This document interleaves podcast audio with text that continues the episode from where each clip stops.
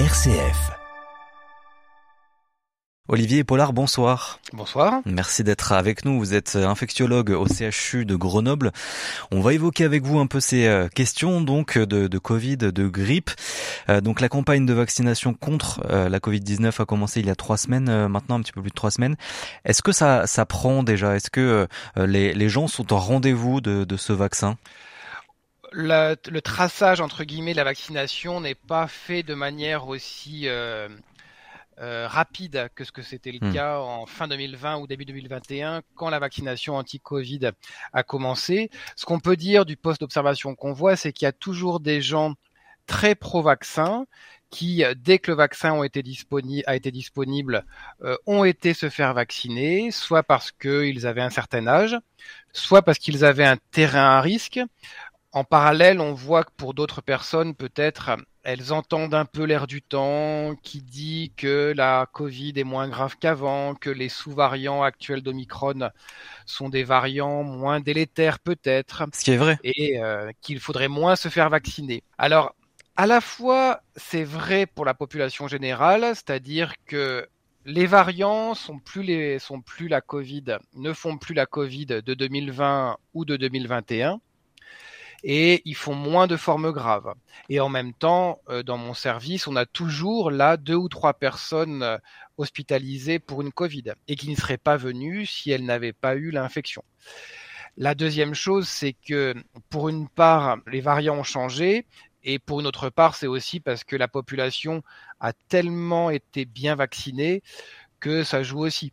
On hmm. voit encore de temps en temps arriver des personnes non vaccinées euh, et non infectées. Il y en a de moins en moins, bien sûr. Et clairement, elles font des Covid plus graves que les autres. Et la troisième chose qu'on peut rajouter, c'est que, indépendamment de la gravité immédiate, indépendamment de l'hospitalisation en, en maladie infectieuse, en pneumologie, en gériatrie, faire une Covid, ça reste associé au risque de faire ce qu'on appelle parfois le Covid long ou les symptômes persistants post-Covid. C'est-à-dire ces tableaux euh, extrêmement typiques et maintenant qu'on connaît vraiment bien de fatigue, de douleurs diffuses, d'essoufflement, de brouillard intellectuel qui touchent des gens d'un peu tous les âges, mais en particulier des gens de moins de 50 ans. Et dont on n'a toujours pas de solution aujourd'hui. Alors, euh, pour l'instant, on n'a pas de test diagnostique pour dire cette personne a un Covid long on comprend pas tellement les mécanismes, même si on a plusieurs pistes, et on n'a pas de traitement spécifique non plus. Mais le fait que, indépendamment donc de cette gravité immédiate qui peut emmener les gens à l'hôpital, la Covid soit toujours responsable de ces tableaux de symptômes persistants post-Covid ou de Covid long, même si Omicron en donne moins que les autres, c'est un argument aussi pour la vaccination. Et d'ailleurs, c'est aussi un argument pour quand on est dans un endroit, par exemple, particulièrement euh, il y a particulièrement beaucoup de personnes qui se euh, rapprochent, de porter un masque.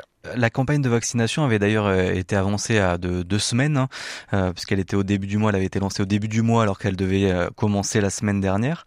Est-ce que ça, ça a été efficace pour stopper une, une augmentation de cas de Covid, de, cas graves aussi de Covid, puisqu'on a eu une petite augmentation là déjà il y a, il y a quelques semaines. Est-ce que ça a pu être stabilisé grâce à cette avancée ou pas forcément? Non, parce que c'est pas le nombre de personnes vaccinées euh, entre le 2, la date où ça a été avancé, et le 17 octobre, la date initialement prévue. C'est pas le nombre de personnes vaccinées entre ces deux dates qui a changé quelque chose. Par contre, je pense que euh, le fait que la campagne soit avancée a permis probablement aux gens de prendre un peu plus conscience du fait que même si ça n'a rien à voir avec les vagues d'Omicron de 2022 où il y avait effectivement des, des, vagues très puissantes, même si c'est pas du même niveau, ça a quand même permis aux personnes de prendre conscience de cette nouvelle circulation virale et peut-être de se masquer davantage ou bien de moins être dans des endroits où beaucoup de personnes sont rassemblées. Mais ça se stabilise aujourd'hui le nombre de cas? Oui, on n'est pas du tout sur une augmentation en flèche, mmh. ni en termes de cas détectés, ni en termes d'hospitalisation. On a plus, arrêté la surveillance très intense des cas de Covid. C'est-à-dire qu'on ne, ne déclare plus à Santé publique France chaque cas d'infection, que ce soit sur un test PCR ou un test antigénique. À mon sens, étant donné la situation actuelle, c'est raisonnable. Il n'y avait pas forcément besoin à l'automne 2023 de tracer les cas avec le même niveau de moyens que ce qu'on a fait en 2020, en 2021, en 2022. Euh, donc, euh, ce qu'on peut voir peut-être comme euh, paramètre intéressant, c'est le nombre de personnes hospitalisées. Et ce nombre de personnes hospitalisées, il a monté fin septembre et là maintenant, il reste stable. Il n'y a pas d'augmentation. Mais il y a encore des, cas graves, il y a encore des personnes qui meurent du, du Covid aujourd'hui. Il y a encore des cas graves, il y a encore des cas hospitalisés. La mortalité n'a plus rien à voir. Je pense pas qu'il faille faire peur aux gens en disant le Covid va tuer comme il a tué de façon massive en 2020.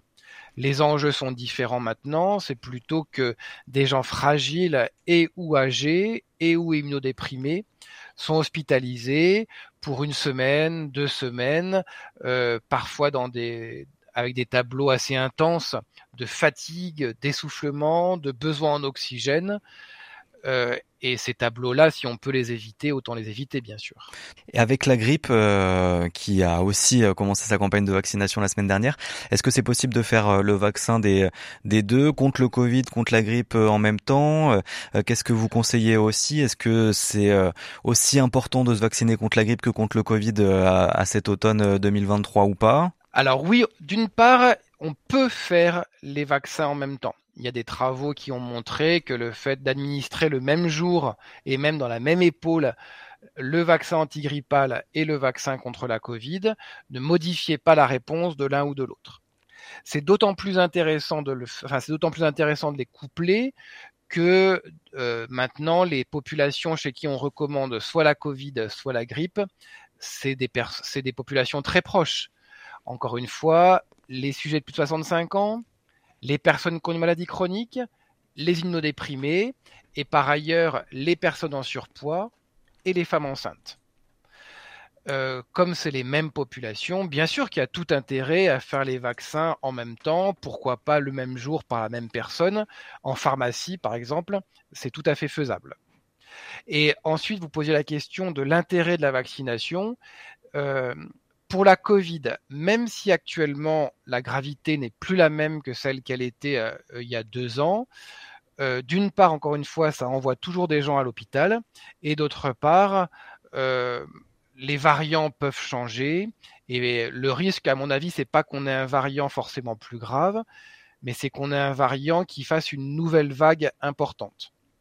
Et en prévision de cette nouvelle vague importante, il y a un intérêt pendant l'automne à être vacciné.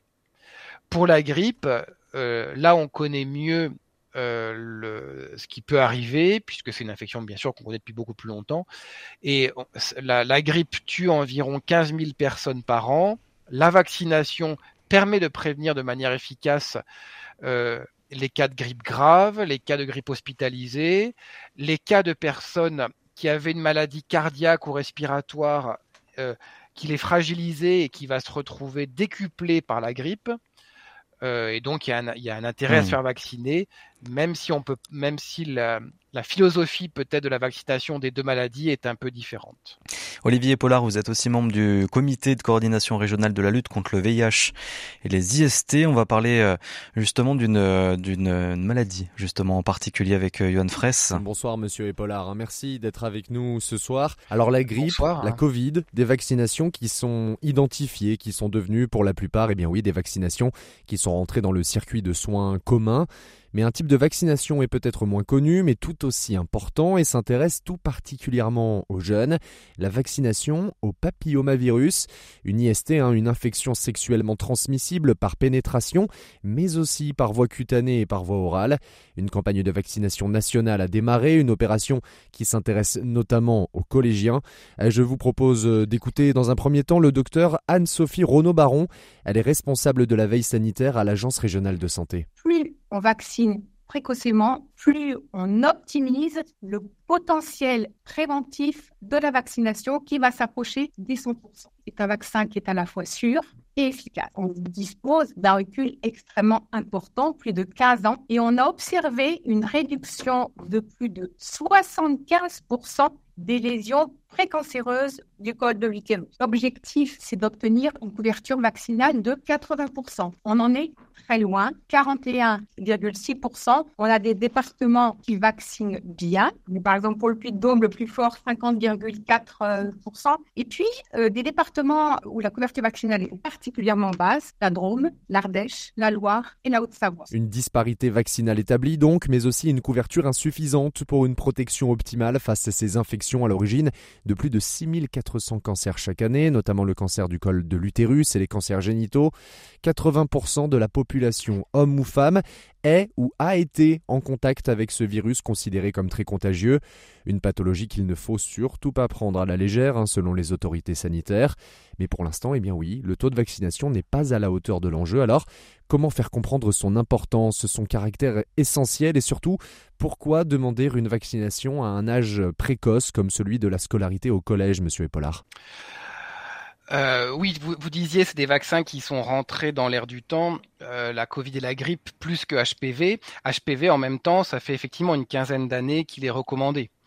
Mais effectivement, il n'est pas assez rentré euh, dans les mentalités. Et d'autre part, jusqu'à récemment, en France, on ne vaccinait presque que les filles, ce qui était une erreur sur tous les points de vue, sur le point de vue de la transmission, d'une part, puisque c'est souvent les garçons qui le transmettent aux filles, et d'autre part sur le plan de la cible, puisque les garçons peuvent tout à fait faire des cancers liés à HPV, les cancers anneaux, de l'anus en particulier, ou bien les cancers euh, du pénis.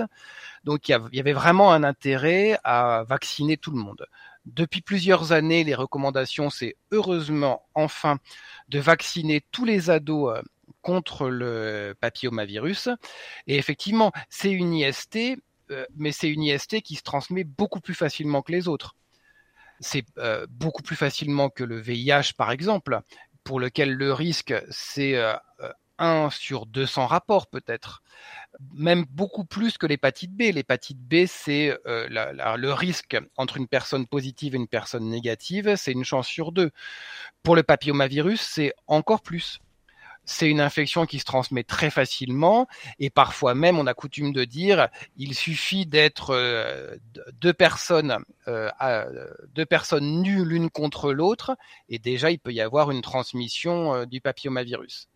Donc c'est une infection très fréquente qui se transmet très facilement et qui, dans un certain nombre de cas, va déboucher sur un cancer au bout de quelques années. Et le but de ce vaccin, c'est que quand on commence sa vie sexuelle, quel que soit l'âge où on la commence, on soit protégé. Et donc on propose de, faire cette vaccination avant le début en général de la vie sexuelle, de manière à protéger au mieux euh, les personnes, les adolescents et futurs adultes. Hmm. Et donc le vaccin, on le fait entre 11 et 14 ans même si on peut faire du rattrapage, comme on dit, jusqu'à 19 ans, voire plus tard. Parce que se protéger sexuellement, ça ne suffit pas. Euh, mettre un préservatif pour la pénétration, ça protège extrêmement bien pour le VIH. Ça protège pas pour le HPV parce que tout ce qui se passe avant la pénétration elle-même peut être un risque. Et donc, pour le papillomavirus, vraiment la meilleure protection, c'est la vaccination. Merci beaucoup Olivier euh, et Pollard d'avoir été avec nous. Je rappelle vous êtes euh, infectiologue du côté du CHU de Grenoble. Merci beaucoup.